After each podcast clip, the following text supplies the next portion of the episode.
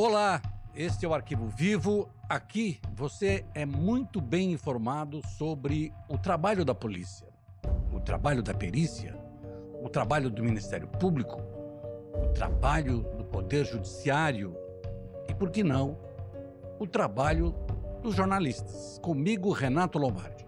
E eu, Percival de Souza, junto aqui com o Lombardi, para contarmos uma história, mais uma história de muita repercussão que pelo arquivo vivo você vai saber detalhadamente dos bastidores. Pois é, hoje nós vamos falar de um caso que chamou a atenção dos paulistas, dos paulistanos, chamou a atenção do brasileiro em geral, em todo o país, grande repercussão. A morte de uma garota de um ano e dez meses. Estou falando de Isis Helena. Iselena, ela tinha microcefalia e ela desapareceu. Simplesmente desapareceu de casa quando a mãe saiu com a avó da criança para ir ao banco dizendo que ia receber o dinheiro da aposentadoria da avó principal. Pois é, era uma menina que tinha problemas, tinha um pouco mais de um ano de idade. Tinha problemas, exigia cuidados especiais e um desaparecimento estranho, né? Foi registrado o caso na polícia. A menininha, bebezinho, sumiu. Então a polícia deu início às investigações, cujo resultado foi surpreendente, Lombardi. A mãe, Jennifer Natália Pedro, ela tinha 26 anos. E ela disse exatamente isso. Saí de casa, quando voltei, não encontrei mais minha filha. E aí a polícia foi avisada, as investigações começaram até então, falava-se de, de um sequestro. É, parecia que poderia ser isso. Mas o depoimento dela, a mãe, era cheio de contradições nos detalhes, na narrativa sobre esse desaparecimento. Exatamente quando ela saiu, como saiu, que horas eram, o trajeto que ela fez, como que descobriu o desaparecimento. Aí, aí Renato, as coisas não se encaixavam entre o que de fato aconteceu o que e, e, o que ela narrava havia uma discrepância muito grande. E esse é o trabalho que a polícia faz, não é? É um trabalho super interessante da polícia, porque a partir do instante em que o policial recebe a informação e aí ele começa a fazer perguntas, como disse o Percival, numa série, numa sequência, dependendo da resposta de quem está sendo ouvido, da firmeza ou não dá margem exatamente para um encaminhamento da investigação. Uma técnica de interrogatório, uma técnica de fazer perguntas e observar atentamente as reações, principalmente as fisionômicas, da pessoa que está sendo ouvida. Então é natural isso. Você faz uma pergunta, no caso ainda entrevistada, é, ela vacila, titubeia, fica arfante, demonstra nervosismo, hesita, abaixa a cabeça, tem constrangimento em olhar no, nos olhos do interrogador. São detalhes muito importantes, eles são aparentemente subjetivos, mas na prática se tornam muito objetivos. Pois é, e a Isis Helena tinha um ano e dez meses, e nós estamos falando agora de 2 de março de 2020, na cidade de Itapira, no interior do estado de São Paulo. E aí começa a história, né? Sumiu, que jeito sumiu, como sumiu, quem ficou em casa. Ah, quem ficou em casa até com problema com comecinho de Alzheimer, que seria o avô, não lembra direito das coisas. E a polícia começa a não acreditar na primeira versão foi dada pela Jennifer. Esse avô cuidava dela, tinha uma estima especial por ela, é, uma menina especial.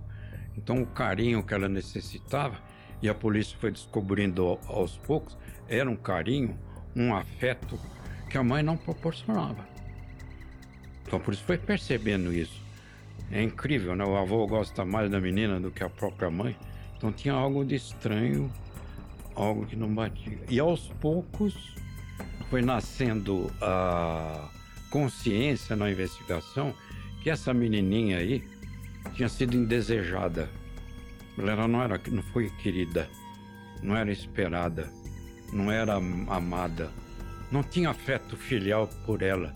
Isso a polícia foi descobrindo aos poucos e armando detalhadamente o que havia acontecido. E como a gente falou no começo, ela tinha microcefalia, era uma garota, uma criança especial.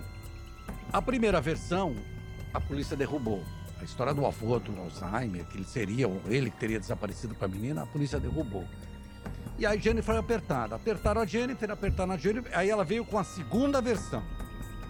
Na segunda versão, ela começou a admitir que tinha praticado um crime. Ela falou: ah, joguei no rio. E aí?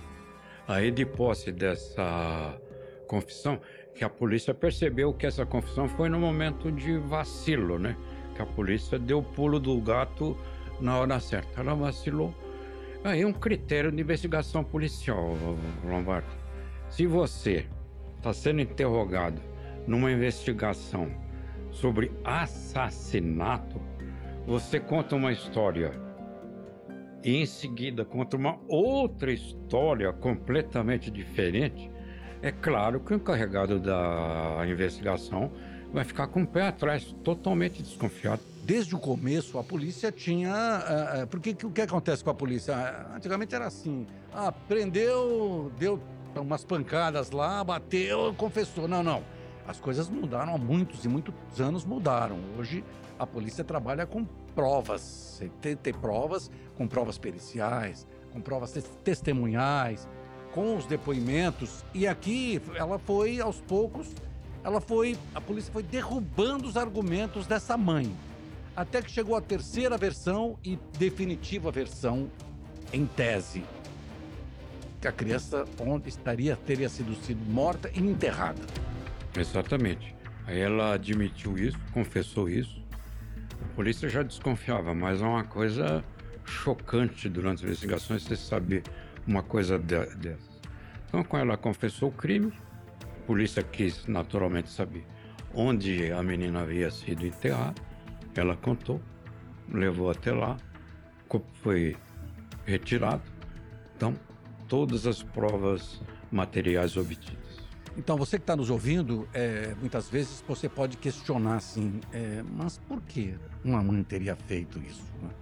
Por que, que a mãe teria assassinado uma criança de um ano e dez meses, criado, inventado uma história, acusado o avô, depois contou uma outra história, depois com uma outra história, e aí a polícia foi derrubando todos os argumentos. O que me chamou a atenção muito na, durante a investigação foi o cuidado que a polícia teve desde o começo, de não acusar a mãe.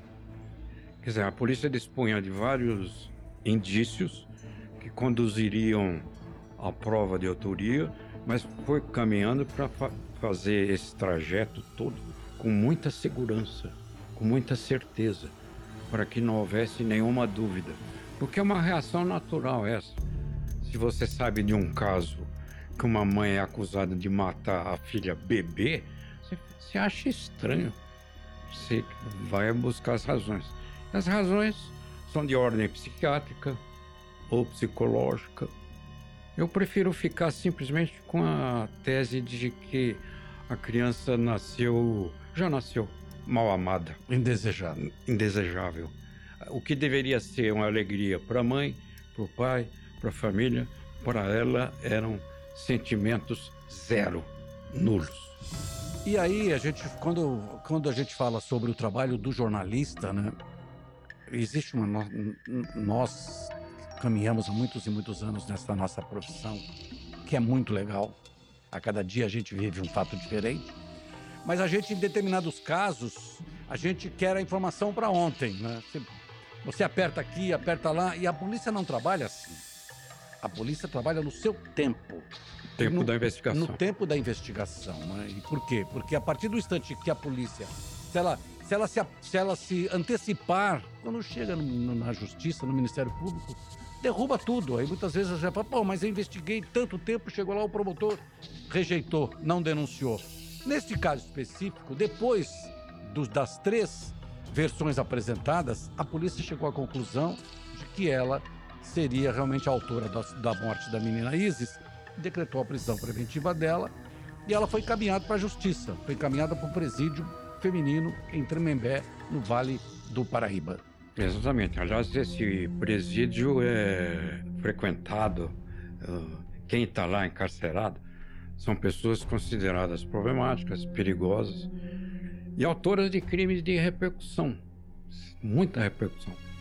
Então ela foi companheira, por exemplo, da Suzana Richthofen, da Elise Matsunaga, aí estava lá. E aí aconteceu que marcou-se o dia do julgamento. E ela mandou nesse intervalo, Lombardi, várias cartas para a mãe, que ela era aterrorizada pelas outras presas, que ela era perseguida, que ela estava ameaçada. Então houve uma expectativa do que ela iria dizer no dia do interrogatório na justiça.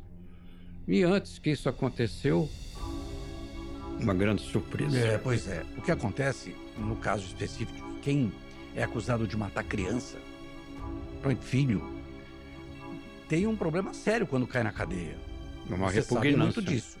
Mas existe alguns casos, a, a pessoa que está ali presa, às vezes, ela não é autora do crime. Nós tivemos um caso assim aqui, de uma criança Sim. que foi é, é, morreu, a mãe foi presa, dizendo que a mãe teria dado cocaína para a menina, e depois chegou a essa conclusão que aquele branco que a menina tinha quando ela foi levada para o pronto-socorro e morreu era um leite, eram umas manchas de leite, e essa mãe acabou sendo espancada na cadeia, nesse mesmo presídio de Tremembé, teve um tímpano perfurado com uma caneta pelas presas, e depois chegou a essa conclusão que ela não era responsável. É. E no caso aqui da, da Jennifer, a Jennifer, é, mesmo com todas essas versões apresentadas, mesmo com toda essa história, esse fechamento da investigação, sempre existia uma interrogação do porquê, do porquê e do porquê.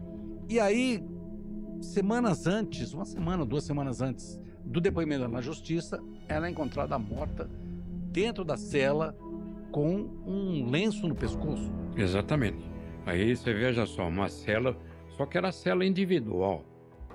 Era cela exclusiva dela. Ela foi uh, encontrada uh, um lençol é, é isso, é lençol. pendurado na, na grade da cela, né? Foi encontrada nessa posição. O corpo foi levado para o Instituto Médico Legal, se viu que a causa da morte tinha sido asfixia mecânica, mecânica e concluiu isso por suicídio. Mas eu observei uma coisa. Para você, como nós sabemos, ter certeza se foi morte natural ou suicídio, no caso de você admitir suicídio, você precisa saber é, a altura onde o corpo ficou pendurado, a posição que foi encontrado o corpo e ver se isso é compatível com o baque para poder. Exatamente. E aí o detalhe que nós, macacos velhos, cobramos, eu cobrei. Não foi feito um exame, um exame de criminalística. Não o exame do cadáver já no ML, não, o corpo no local, no local. Esse exame não foi feito.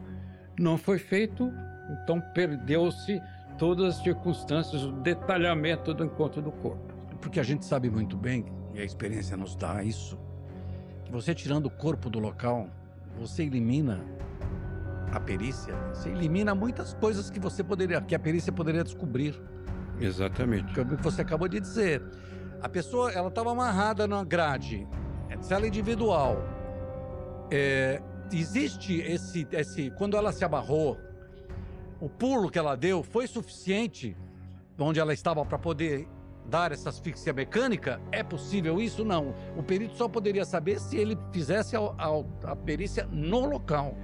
É, esse é o trabalho da criminalística. São dois trabalhos, como a gente sabe, distintos.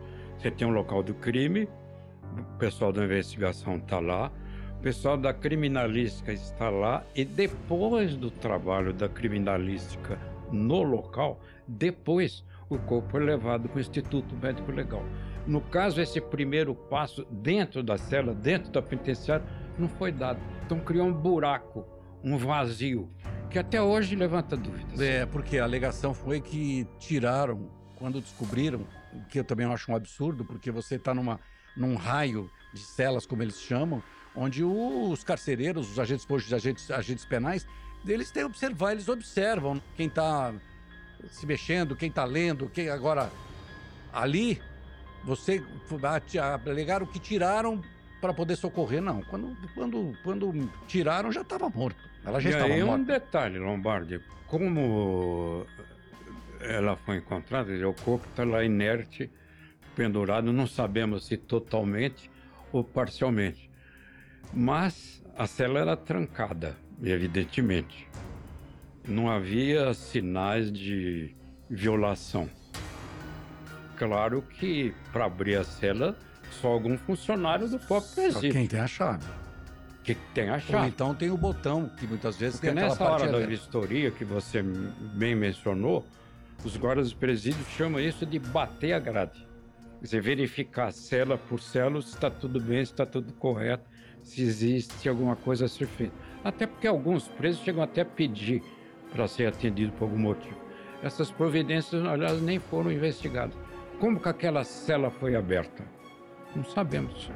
Pois é, aí simplesmente o caso foi encerrado e fica esta grande interrogação que nós temos e que você, que acabou de nos ouvir, também tem. Não, tenho dúvida nenhuma. Até a próxima.